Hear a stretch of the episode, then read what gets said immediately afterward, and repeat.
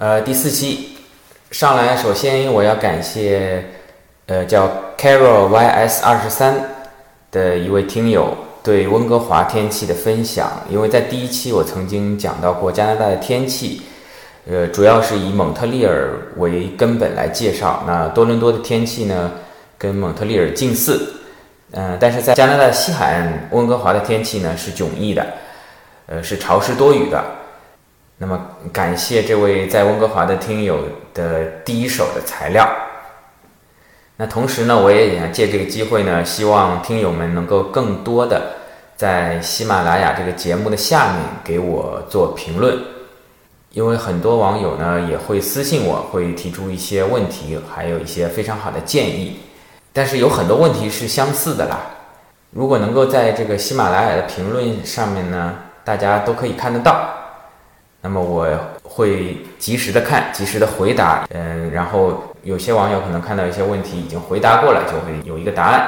那么同时还有一个什么好处呢？就是说，如果我还没来得及回答，或者我回答的有错的话，那么同时这个网上有好多高手啊，会及时的纠正我，或者是给网友们一些更专业的回答吧。那么我只我希望我是作为一个载体。每一期音频呢，都是一块板砖。这个板砖呢，不是用来打谁的，是用来呢隐喻的，是用来抛砖引玉的。希望呢，有更多的专业人士来到这个平台上，跟大家一起分享。那么，有网友提出关于毕业之后工作签证的问题。那据我所知呢，在加拿大，原则上移民局会给。在加拿大的毕业生等于学习时间的工作签证，呃，什么概念呢？就是说，你如果在这边读了一个本科四年，那么你毕业后可以得到一个四年的毕业后的工作签证。那如果我读了一个硕士两年，那毕业后的工作签证就是两年。当然，你找到工作以后还可以延长了，包括后期的申请移民，这是后话。那么在魁北克呢，有一个特殊的。就是他有一个职业学校 training，读一年半一千八百个学时，毕业后呢也是可以获得三年的工作签证。还有就是关于移民政策的提问，这个我只能说我们目前走的是魁北克省的经验类移民，就是所谓的 PEQ。有兴趣的网友可以去搜一下，其他的包括投资移民还有技术移民的这些呢。应该是一个很大的话题。作为我来说，我不是这方面不是我的专业，害怕误人子弟，希望有高手来回答。好，第四讲我们讲讲出行的问题。出行的问题呢，分为个人交通跟公共交通。那么个人交通，大家可能首先最关心的一点，很多过来旅游的朋友最关心的一点是自驾旅游租车。那么驾照问题。加拿大对中国驾照呢还是非常的优惠的，跟美国不同，是给中国驾照每次入境有长达六个月的使用时间。其实你每次旅游签证入境停留也只能停留六个月，就是说你每次进来都可以使用中国驾照来进行租车和驾驶。那么关于中国驾照在加拿大开车有没有所谓的国际驾照？还有就是驾照公证的问题，这个问题在魁北克是这样的，他希望你是在这边有魁北克政府认证过的翻译师来对你的驾照进行翻译。那么其实呢，我到他这边交通局的官方网站上去有过查询，包括一个作为一个 visitor 在魁北克开车的问题。那除了美国驾照等一些国家的驾照呢是直接被认可以外呢？其他国家呢，像中国的这些驾照呢，它是明确写可以使用六个月的，而且这个翻译件呢，它的原话是说，它强烈推荐你带一个英语或者法语的翻译件，也就是说，较真起来呢，你没有翻译件也是 OK 的。那警察真的要要是他看不懂你的中国驾照，把你抓了呢，那你事后是可以咬文嚼字的去追溯的。但是我觉得这个没有必要了吧，你。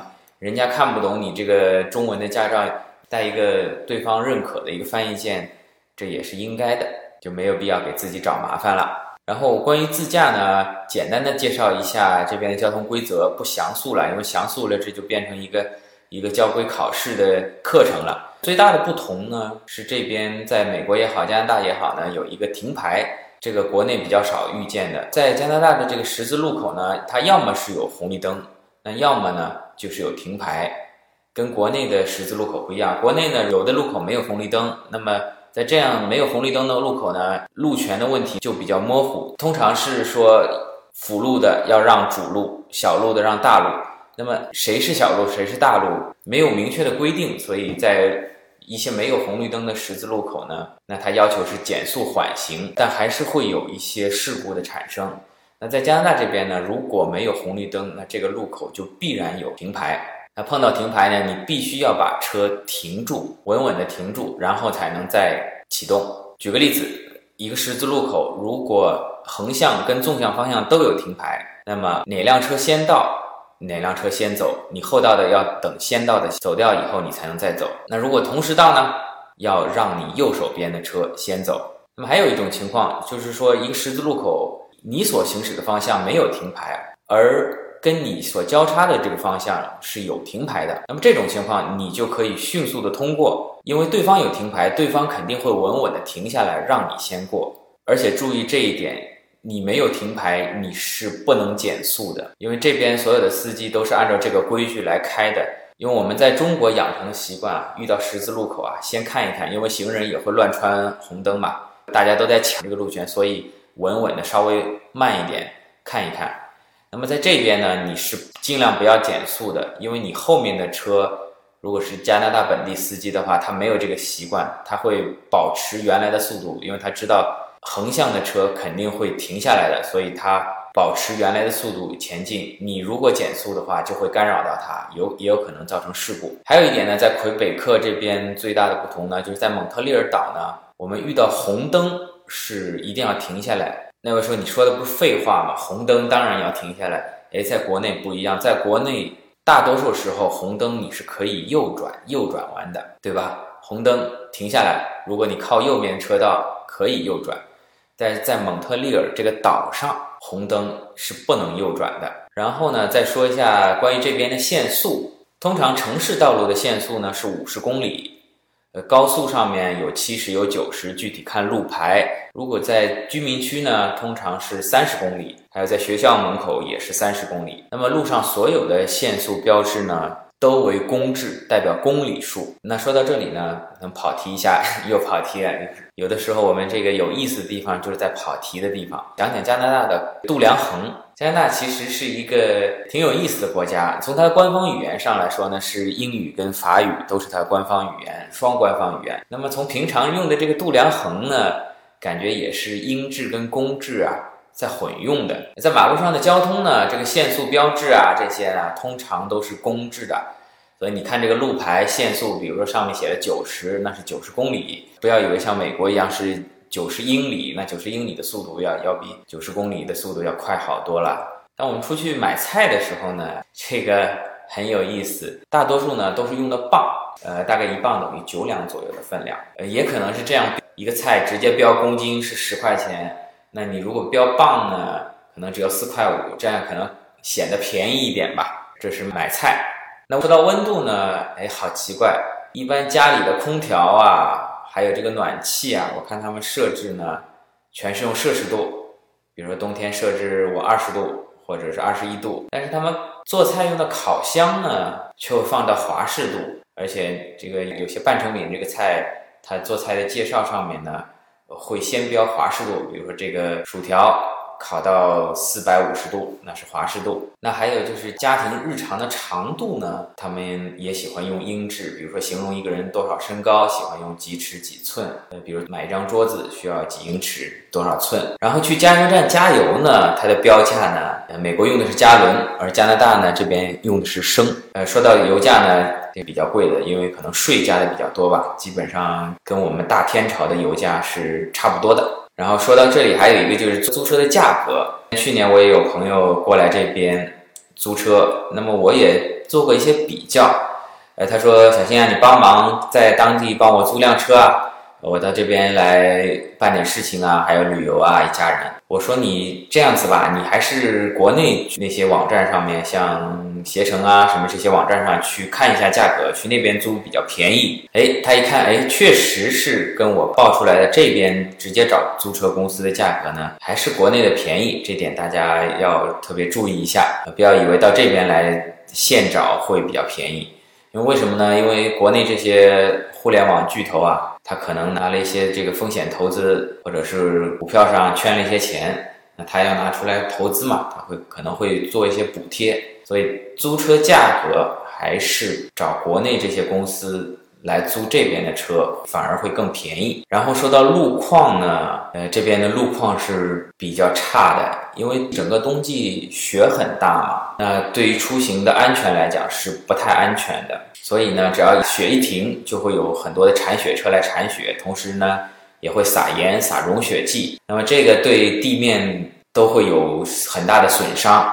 所以说这里的路面呢，可以说是冬季扫雪，夏季修路。一到了春暖花开的时候呢，啊，整个就看到各个马路的地方都都形成大大小小的工地在在修路。那么在我所在的这个蒙特利尔市呢。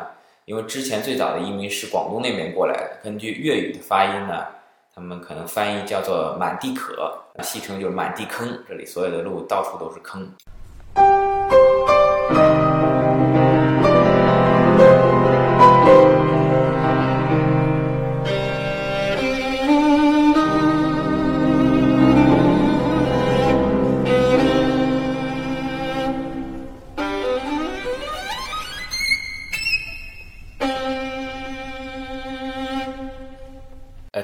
好的一点，这边的路呢不像欧洲，这边的路都很宽。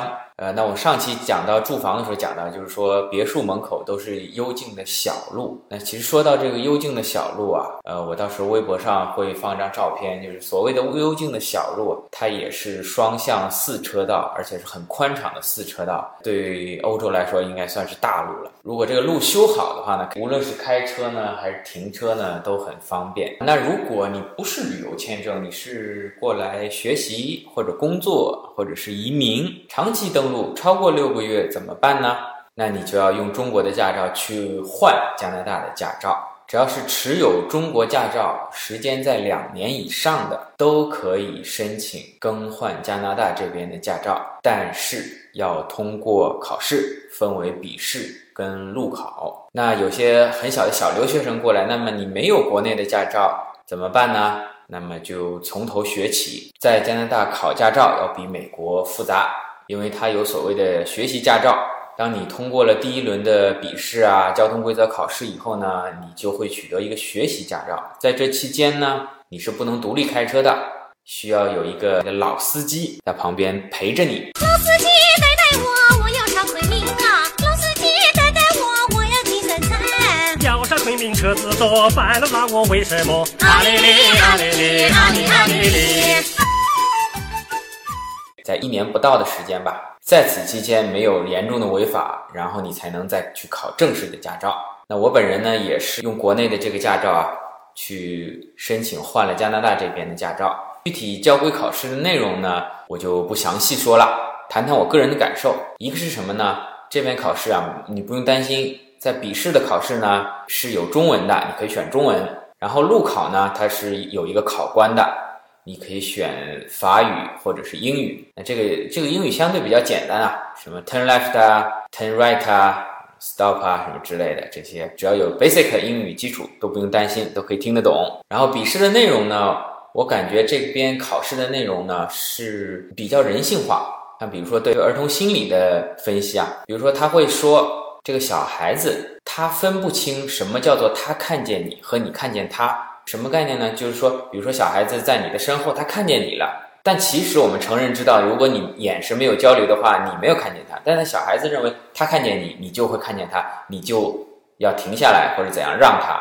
这是对儿童心理的一个描述。那还有对驾驶员这个心理的一些辅导吧。比如说，他会有一道题目，就是说你在冬天前面刚好是一辆扫雪车在慢腾腾的扫雪，而且扬起很大的雪花。那么你应该怎么做呢？有几个选项，比如说是超过去啊，或者按喇叭，或者怎样。那正确的呢，应该你是这个放松心情，在后面跟随你，或者呢是索性停下来去找个地方喝杯咖啡，再来开车。再比如说你出远门，你要提前规划好路程，在什么地方加油，在大致的车速、路况是怎样，会分析。这是一些在国内可能是一一些自驾游攻略上面讲的东西，它会在这个交规考试里会去提到。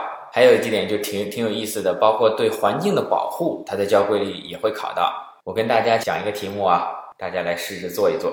你在停车入位的时候，你是车头向外还是车头向内？它会是一个图片，哎，这个这边有一个车位，你是车头开进去呢，还是车尾倒进去？那通常是这样，如果这是一个露天车位的话，那你显然是要倒车倒进去，车尾进去，这是全世界都是一样的。因为这样子呢，等下你出来的时候比较方便，因为车头向前直接出来，你可以观察左右有没有行人啊，有没有小孩子啊，这样对你等一下开出来呢会非常方便啊。同时，万一有什么紧急情况，你需要马上走的，那你等下倒出来呢，着急忙慌的你要出事情，但是你正想开出来呢，相对来说容易一点。那另外还是一道题，你要车头朝前还是车头车尾朝前？是一个车库或者说是一个车棚？那这道题的答案呢，就是你要车头直接开进去。为什么呢？因为一般车的排气管在后面嘛，你这慢腾腾的倒进去的过程中呢，就大量的废气就排进你家的车库或者车棚，然后等你把车停稳，从车里面出来，就会吸一肚子的废气。同时，你把这个车库门一关，你这废气就是在你的车库存着。所以说，如果有车库的话，它是建议你车头直着开开进去。那说到开车呢？那我们平常不得不打交道的就是交警。那在加拿大这这个交警也是蛮遭人恨的，跟国内差不多。最奇葩的是，竟然他们这边也是有钓鱼执法的。前段时间看一个新闻，就是说一个警察他甚至会打扮成一个乞丐的模样，就是在路边讨钱。据这个司机自己讲啊，是他停下来解开了安全带，然后给了两块钱。嗯，接下来呢，下一个路口就被警察逮住了，说你没有系安全带。罚款，那当然这只是一家之言了，是不是之前就没有系安全带，或者有其他的违法行为？也许是跟国内一样，这个新闻媒体啊喜欢夸大，喜欢炒作。还有想买车的朋友呢，这边的车的售价呢，我看我看下来啊，跟国内的价格比较一下，好像我觉得这边就是价格比较低的车呢，跟国内价钱呢是差不多的，可能大概略便宜一点点吧。呃，比如说这个国内的这个 Civic 啊，或者卡罗拉这一类的车。跟国内售价也相差不大，那么相差比较大的是这些豪车啊，什么 BBA 啊，这个保时捷啊这些车，因为国内可能针对这豪车的税会比较高嘛，还有这个 4S 店的一些垄断，那当地人真正买车的呢，二手车为主，呃，二手车的交易量非常大，真正买新车的是在少数。所以根据这一点，我就发现一个很有意思的事情，就是前几年呢，在国内呢，因为大家都是买新车，那么车辆销量榜呢前几名呢基本上是轿车。那这边因为大多数轿车都已经拥有了，那么买新车的话呢，通常会买前几年会买 SUV，那么 SUV 就在销量榜上排前几名。那这两年呢又流行呢皮卡，所以 pickup，竟然是销量榜的。长期的前三名都是皮卡，福特的 F 幺五零，然后道奇公羊，还有这个这个雪佛兰的一辆皮卡。那么去年是本田的这个 Civic 勉强挤挤到了第三名，然后前四名其他三个都是 pickup。呃，这边还有一种就是叫租车，这个不是短期租车啊，是长长租，呃，两年或者三年。然后你可能每个礼拜付三十块钱、五十块钱，这样加起来，比如说每个月我付个两百块钱，一辆新车就给你开走了。那么三年以后呢，你把这个车还给 4S 店，当然 4S 店也会说，啊，这个旧车了，我折个价，一万一万刀卖给你。那你如果不愿意，你这个车还给我。那有的人他就喜欢开新车嘛，他就签一个合同，把这个车拿走。到了两三年以后呢，还给 4S 店，哎，我再去签一辆新车，这样开。这肯定是比买二手车贵了，但是跟买新车相比差距不大，就相当于一辆新车的折旧的钱，你用来租车。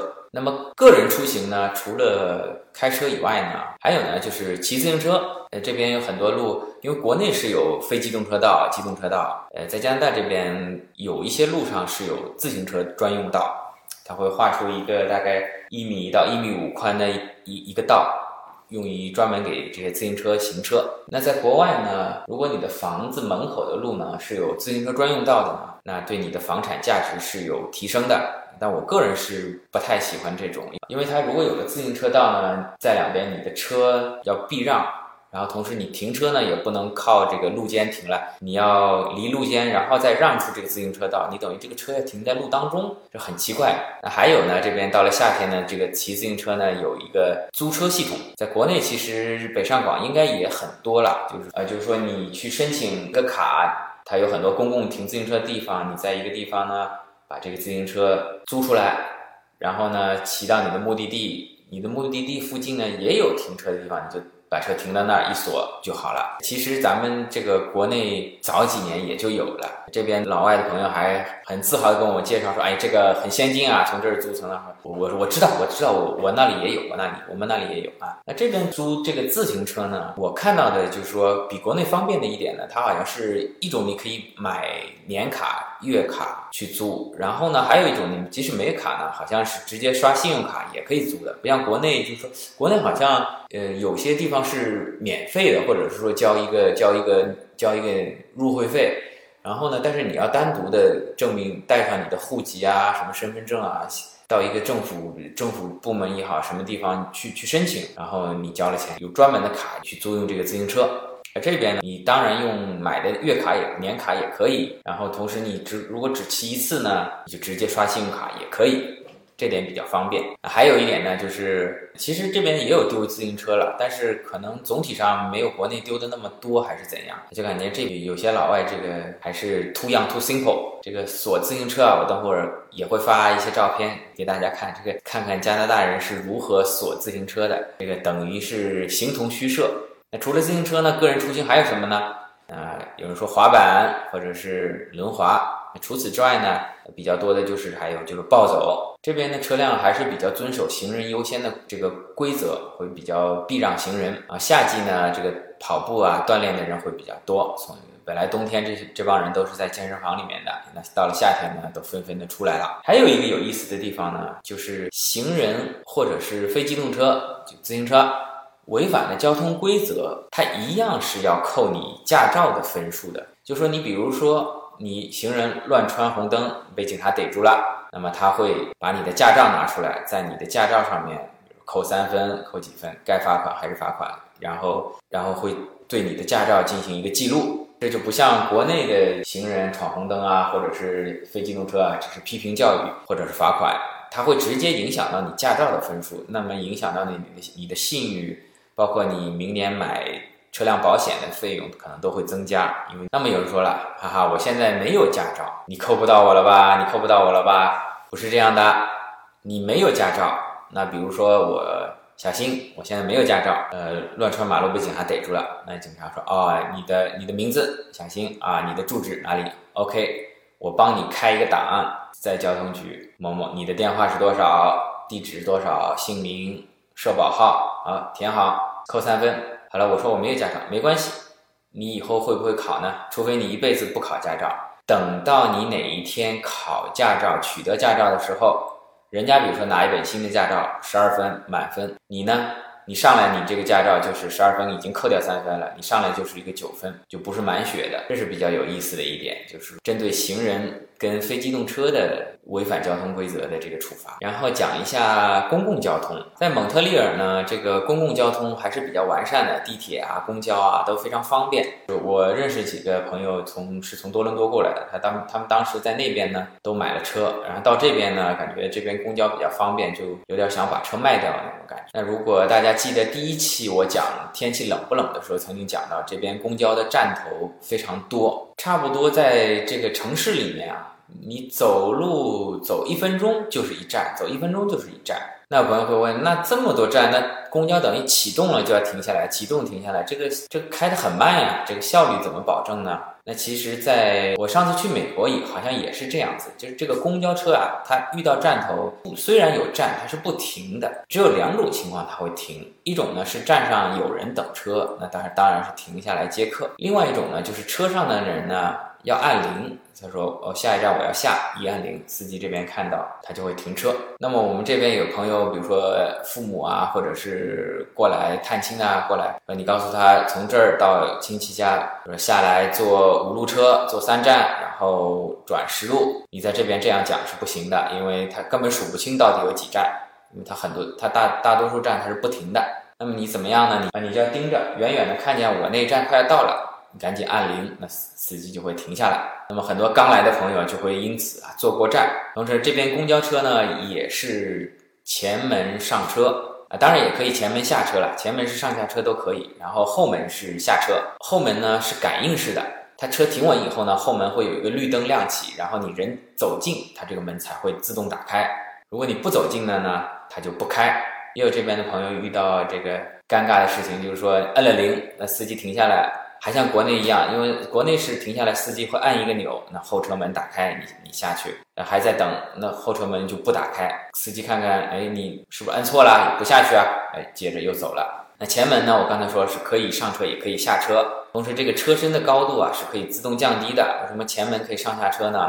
它是方便这个婴儿车，还有这轮椅。它司机停下来呢，如果看见是残疾人或者是推婴儿车的，他会把这个车的悬挂呢会降低，整个这个车身会跟路肩大致保持水平，然后你就可以直接推上来。同时呢，这个车上会有一排椅子可以翻起来，有点类似于就是大家看到电影院那种椅子，座椅的部分呢可以向上翻，跟靠背的地方。翻成一齐，然后这个地方呢就可以让出来放轮椅或者是婴儿车。那公交系统呢是比较在照顾这个残疾人和带小孩的乘客。那这边地铁呢相对比较老旧，大概可能是甚至七十年代或者更早造的。很多都没有电梯，只有自动扶梯。我乘坐轮椅啊，什么就非常不方便。蒙特利尔这个地方是还是蛮有艺术气息的。虽然这些地铁比较老，但是每个站、每个地铁站呢都有各自不同的设计。同时，在一些大站上面，一些换乘站呢，每天会有这个街头艺人的表演。然后说到公共交通的这个价格呢，在蒙特利尔这边呢是票价是三点二五加元。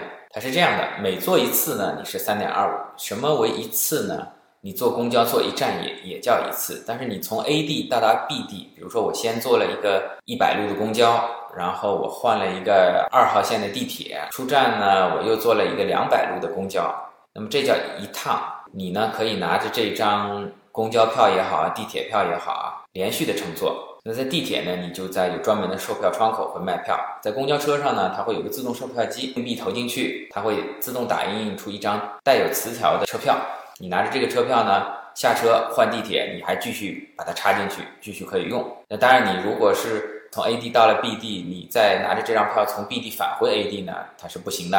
你只能是再比如说再去到 C 地，然后再从 C 地回到 A 地，哎，或许是可以的。当然，它也有一个总的时间限制。有点类似于国内这个换乘优惠，像我知道在上海，你比如说第一辆车我坐坐两块钱，我换第二辆车也是两块钱，那你坐第二辆的时候，他给你优惠一块钱，等于是三块钱坐两辆车。还有呢，整个国外呢是还是比较照顾残疾人出行的，像我刚刚讲了，是地铁是不太方便，但是无论是公交车，然后还有一些出租车。都是有这种自动降低车身高度功能的，还有比较多见的就是这边残疾人他会有专用的，像国内国内也看到过，就残疾人专用的小车是电动的。因为这边呢很多商场啊，各个地方都有无障碍通道，所以感觉在外面看到的残疾人要比国内多得多。因为国内因为出来不方便嘛，很多残疾人就在家里不出来，而这边就感觉到出来。除了残疾人以外，就是很多老年人也是开这种小车。那这种小车呢，在交规考试里也考到了，它是也是有完全路权的，你开车都要让他的，回避，尽量回避，可以说是这个 横行无阻。那再长途旅行呢，是有这个大巴，长途大巴，或者说是火车。那加拿大也有一趟比比较有名的火车，是纵贯东西的一一个观光火车。这个也是我个人非常想有机会去坐一下的，因为火车的速度呢。不像国内的高铁，它的火车速度比较慢，它慢悠悠的欣赏这个沿途的风光。从加拿大西边，然后落基山脉这种，整个不同气候下面有草原、有山脉、雪山这种这种风光，我个人还是挺期待有机会去去做一下。说到这个长途车站啊，哎，这个倒是很有意思。全世界的长途车站，我不知道是不是都这样。在国内呢，总感觉这个机场是高大上的。然后火车站呢，长途车站呢，鱼龙混杂，感觉这个地方骗子啊、流氓啊会比较多一些。上次我经过了这个加拿大多伦多的长途车站，还有这个美国波士顿的长途车站，哎，这个感觉就跟国内差不多，形形色色的这这个人看上去啊，哎，也是感觉有点流里流气，然后这个。出租车啊，感觉好像也有这边黑老大就管着谁谁走谁谁不走的。好，出行的问题呢，咱们就说到这儿。那么我们闲话加拿大的前四期呢，基本上是按照衣食住行这四个方面，简单的介绍了一下这边的一些情况。